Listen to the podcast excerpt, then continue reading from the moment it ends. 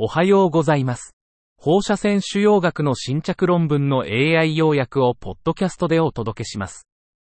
よろしくお願いいたします。論文タイトル。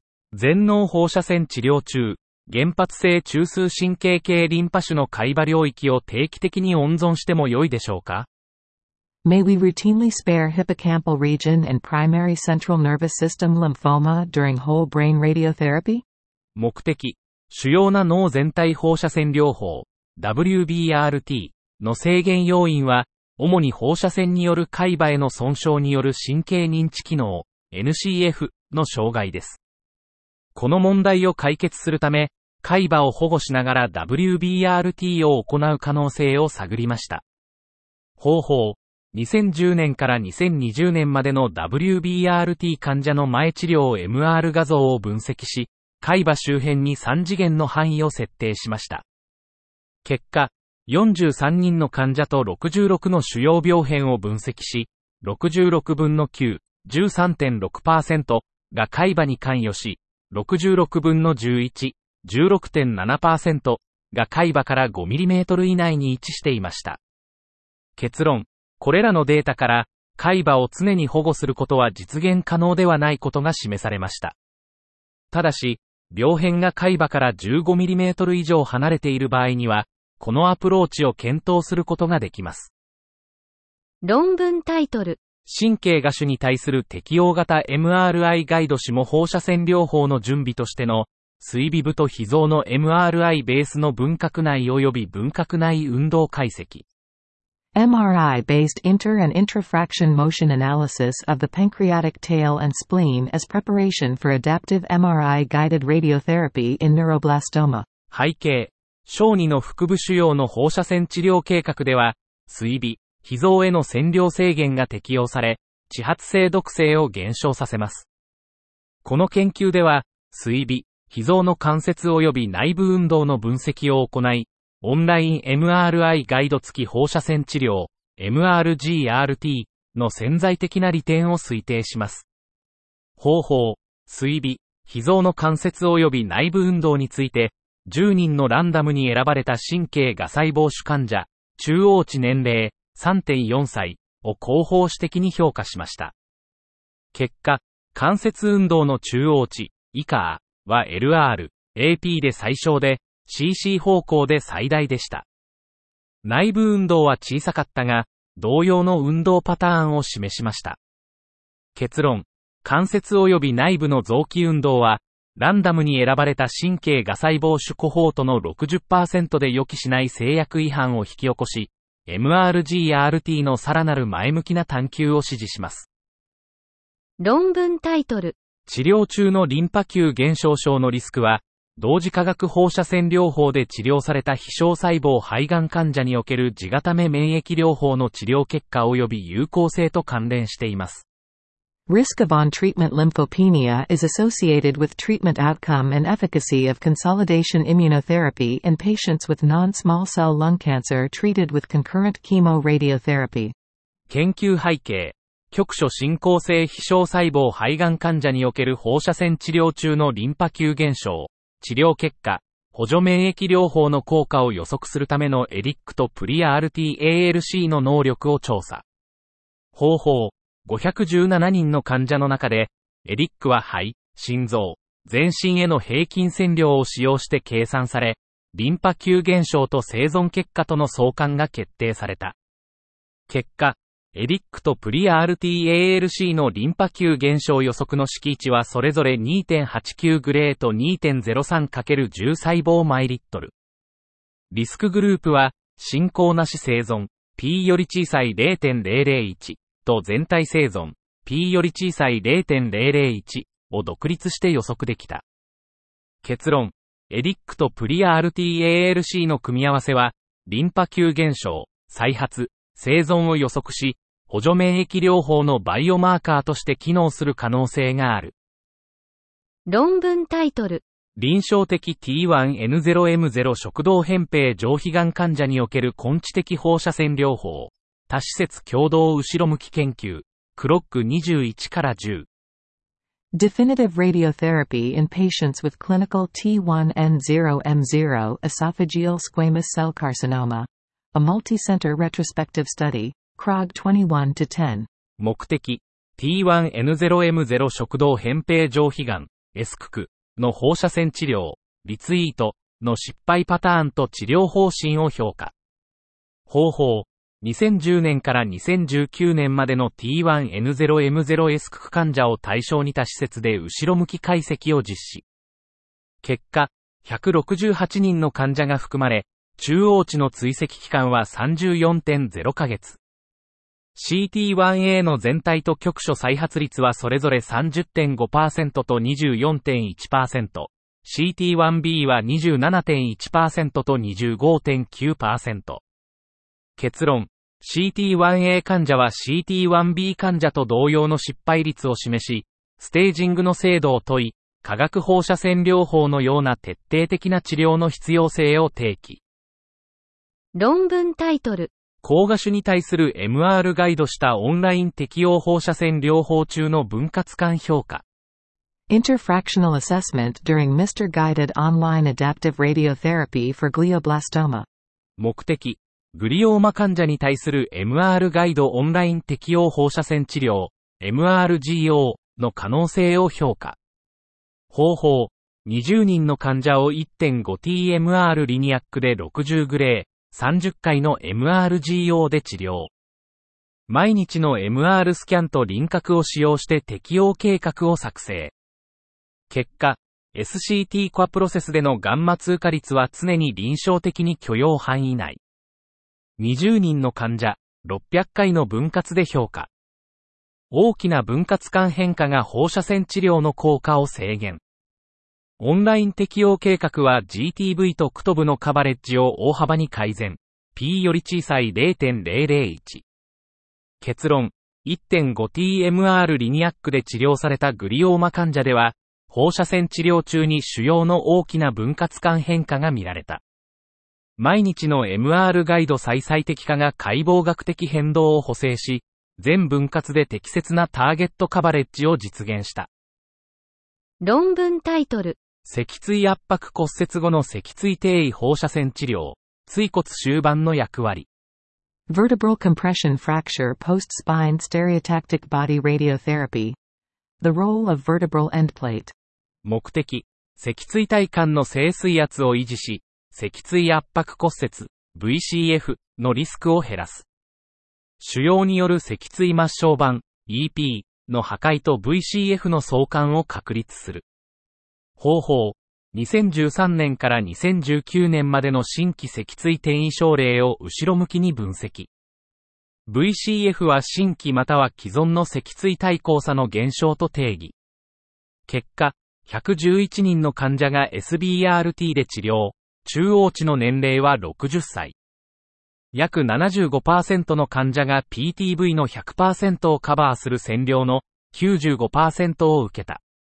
1年間の VCF の累積発生率は18%。結論。この後ろ向き分析では、腫瘍が EP を破壊し、疾患が再発し、シンズスコアが高いことが VCF のリスクを増加させた。論文タイトル。ヘリカルトモセラピー及びブマット計画技術を用いた海馬回避型全脳放射線治療の線量測定の比較。Comparative dosimetry for hippocampal avoidant whole brain radiotherapy with helical tomotherapy and VMAT planning techniques. 目的、ヘリカルトモセラピー、HT を用いたヒポカンパス回避全脳放射線治療、HAWBRT の計画が、従来のブマット技術に比べてオアー線量を改善すると仮定。方法、脳転移を有する患者に対し、DAC、SAF、HT の3つの計画を作成し、比較。結果、全15の治療計画、5DAC、5SAF、5HT が作成され、HT は DAC、増分 114.16C グレー、P イコール0.001、および SAF、増分 125.76C グレー、P より小さい0.001に比べてヒポカンパス D100% を大幅に減少させた。結論、DAC 及び SAF に比べて、HT 計画は目標範囲のカバレッジとオアーの節約において大幅な改善を提供する。論文タイトル。入院患者の放射線腫瘍相談のための入院シミュレーションリソースの利用。Inpatient Simulation Resource Utilization for Inpatient Radiation Oncology Consults 目的、入院患者向け放射線腫瘍学サービスの利用状況を調査。方法、2020年の電子健康記録データを使用。結果、1557件のコンサルトから220件、14.1%の入院シミュレーションが生じ、そのうち210件、95.5%が実施され、179件、85.2%が治療を完了。結論、適切な看護評価により、ほとんどの患者がシミュレーションを1週間以内に完了。これらの患者の大半が治療を完了し、治療開始から30日間生存。論文タイトル。患者なしのシミュレーション、CT シミュレーションなしで治療された入院患者の分析。Patient-free simulation, analysis of hospitalized patients treated without CT simulation. 目的、病院化されたがん患者の治療に必要な緩和放射線療法、リツイートのための患者フリーのシミュレーションマシンスタートを導入しました。方法、マシンスタートで治療された患者のデータベースを調査し、マシンと部門での時間、臨床結果を収集しました。結果、23人の患者が25回のマシンスタートで治療され、中央値の年齢は65歳、KPS は50でした。最も一般的な組織系は NSCLC14 で、リツイートは最も一般的に1回の分割で80グレー、88%でした。結論、マシンスタートは CT シミュレーションを使用した伝統的な計画に比べて約60%の時間を節約する、迅速で正確な代替手段です。これは、より多くの医療注意とリソースを必要とする人口にとって、受け入れ可能な RT 計画技術です。論文タイトル。原発部位のゲノム変異による脊髄転移に対する低位放射線手術への反応の層別化。Stratifying response to stereotactic radiosurgery for spinal metastasis by primary site genomic mutations. 目的、脊椎ステレオタクティック放射線治療、SSRS の放射線抵抗性と原発性腫瘍の遺伝子変異との関連を調査。方法、2007年から2022年までの201人の患者を対象に後ろ向き解析を行った。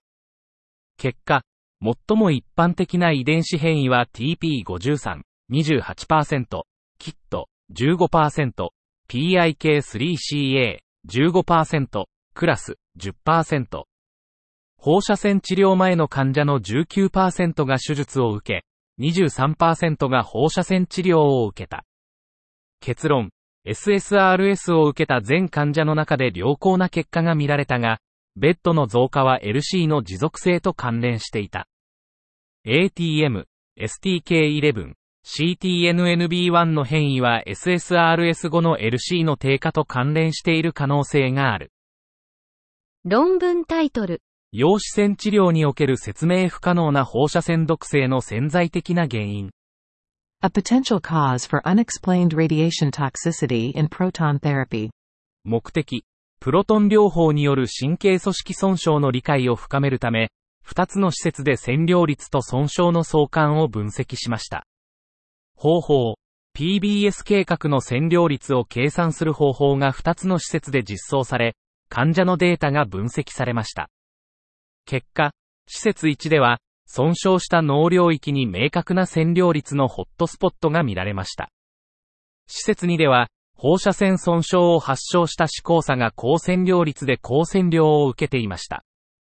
結論、2つの独立した施設で、高線量率の領域が放射線損傷と相関することが観察されました。論文タイトル。固形腫瘍転移による高度硬膜外脊髄疾患に対する放射線外科減圧術の割合。Rates of radiosurgical decompression for high-grade epidural spinal disease due to solid tumor metastasis. 目的、SBRT 後の高度な硬膜外疾患の硬膜外高確率を報告。方法。2009年から2021年までの SBRT 治療を受けた高度な硬膜外疾患患者を広報指摘に調査。結果、201人から460の脊椎セグメントが含まれ、最初の SBRT 後の MRI は平均3.0ヶ月で行われた。硬膜外広角は全症例の32.3%術後症例の24.3%最小者症例の25.0%で見られた。結論。SBRT は4分の1から3分の1の患者で硬膜外広角をもたらす可能性があることを示唆。論文タイトル。成人向け非医療用大麻が合法化された州の大規模多施設コホートにおける早期乳がん患者の大朝使用パターン。Cannabis use patterns among patients with early stage breast cancer in a large multi-center cohort from a state with legalized adult non-medical cannabis. 目的、がん患者のカンナビス使用についての理解を深める。方法、ミシガン放射線腫瘍学品質協議会の調査で、乳がん患者のカンナビス使用について調査。結果、3948人の患者のうち、2738人が調査に回答。そのうち14.8%が過去30日間にカンナビスを使用。結論、早期乳がん患者の多くがカンナビスを使用。若年、ヒスパニック系、喫煙、化学療法の歴史が使用の予測因子。論文タイトル。全脳放射線療法と脳転移に対する同時統合ブーストで治療された患者の生存スコア。A survival score for patients treated with whole brain radiotherapy plus simultaneous integrated boost for brain metastasis. 目的、WBRT プラス支部治療を受けた脳転移患者128人を対象に、生存率が低い患者を特定するスコアを作成。方法、2014年から2021年までの治療データを用い、各要素の6ヶ月生存率を10で割った点数を加算し、予後群を設定。結果、モデル1、KPS と N 病変のみ、では、6ヶ月生存率が15%、38%、57%の3群に分けられ、PPV は85%と57%。モデル2、KPS、N 病変、年齢では、6ヶ月生存率が17%、33%、75%の3群に分けられ、PPV は83%と75%。モデル3、KPS、N 病変、年齢、体外転移では、6ヶ月生存率が14%、34%、78%の3群に分けられ、PPV は86%と78%。結論。3つのモデルは6ヶ月以内の死亡予測に高い精度を示し、WBRT プラス支部の適用外患者を特定するのに有用。6ヶ月以上の生存予測では、モデル2と3が優れていた。モデル2と3の差は微小で、体外転移の正確な特定、モデル3には広範なステージングが必要なため、モデル2が好ましい。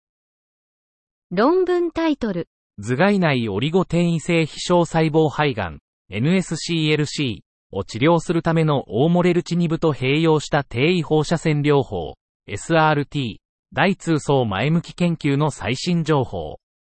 Stereotactic radiotherapy, SRT, in combination with almolertinib to treat intracranial oligometastatic non-small cell lung cancer, NSCLC, an update of a Phase 2, prospective study. 目的、エグファー変異 NSCLC 患者におけるオーモラーティニブと SRT の効果と安全性を調査。方法、エグファー感受性変異を持つ脳内少数転移患者38人を対象に、オーモラーティニブ 110mg を投与後、SRT を施行。結果、全患者がオーモラーティニブを摂取し、94%の患者が部分的な反応を示した。重篤な副作用は報告されず。結論。オーモラーティニブは脳内少数転移エグファー変異 NSCLC に対して有望な効果と良好な対応性を示した。論文タイトル。脳転移に対するフレームレス分割線形加速器ベースの低位放射線療法。単群大通間施設臨床試験の結果。Frameless fractionated linear accelerator-based stereotactic radiotherapy for brain metastasis. Results of a single-arm phase 2 multi-institutional clinical trial. 目的、都市部以外の患者が立体定位放射線治療、SRT を受けるための障壁を克服するため、フレームレス分割立体定位放射線治療、FFSRT の安全性と有効性を試験しました。方法、18歳以上で14の脳転移を持つ患者を対象に、フェーズに試験を実施しました。結果、76人の患者の中で、局所制御率は93%中央値生存期間は1.8年。1年生存率は73.8%、2年生存率は31%でした。結論、この試験の結果は、脳転移に対する現行の SRT 試験と比較して有利で、FFSRT は SRS へのアクセスを拡大する可能性があります。論文タイトル。脳転移、BM に対して全脳放射線療法、WBRT を受けている患者における条件付き神経認知機能不全、NCFF、発生率の推定、NRGCC001 の二次分析。Estimation of conditional neurocognitive function failure, NCFF. Incidence in patients receiving whole brain radiation therapy, WBRT, for brain metastasis, BM. Secondary analysis of NRGCC001. 目的、NRGCC001 試験のデータを用いて、短期及び長期生存者の神経認知機能不全、NCFF の条件付きリスクを推定し、診断時の予後因子が時間経過とともに有効であるか評価する。方法、518人の患者を対象に、累積発生率関数とグレーのテストを用いて、NCFF の発生リスクを推定した。結果、6ヶ月での NCFF 発生リスクは64.5%。2ヶ月、4ヶ月、6ヶ月、8ヶ月の生存者では、次の2ヶ月間での神経認知障害発症の確率はそれぞれ70.1%、27.7%、12.7%、3.8%だった。結論、WBRT 後の NCFF 発症リスクは治療後最初の4ヶ月間が最も高い。生存期間が長くなるほど、NCFF の条件付きリスクは減少する傾向がある。論文タイトル。新たに診断された神経膠芽腫、GBM、患者の予後指標としての診断時のボディマスインデックス、BMI。Body mass index, BMI, at time of diagnosis as a prognostic indicator in patients with newly diagnosed glioblastoma, GBM. 目的、成人の主要な脳腫瘍であるグリオブラストーマ、GBM、患者の生存結果に対する肥満の影響を調査。方法、2015年から2022年までに新たに GBM と診断された患者を対象に、BMI と全体的な生存、OS を記録。結果、BMI より小さい25の患者120人、BMI 大なりイコール25.00の患者273人。BMI より小さい25の患者の中央生存期間は24.90ヶ月。BMI 大なりイコール25.00の患者は18.20ヶ月。P イコール0.0001セミコロン HR0.6552。95% CI0.5299 から0.8101。結論。BMI より小さい25は新たに診断された GBM 患者の予後指標であり、全体的な生存を改善することと相関している。論文タイトル。GBM 患者におけるオプチューン開始を制限する要因の訴求的レビュー。Retrospective review of the factors limiting Optune initiation in GBM patients. 目的。 TTFields 治療の効果は使用期間と相関があり、本研究では GBM 患者が TTFields 治療を開始し続けることを阻む社会経済的、臨床的要因を特定することを目指す。方法。単一施設からの後方視的レビュー。2015年から現在までのデータを分析。178人の患者が含まれる。結果、診断された178人の GBM 患者のうち、96人54%に TTFields が提供され、48人27%が治療に同意。3ヶ月未満の早期終了率は35%、48分の17。結論、 TTFields は毎年より多くの患者に提供されているが、多くの患者が TTFields の提供についての議論がない。 TTFields の成功的な開始を予測する最も強い傾向は、家庭での配偶者の支援である。以上で本日の論文紹介を終わります。お聞きいただき、ありがとうございました。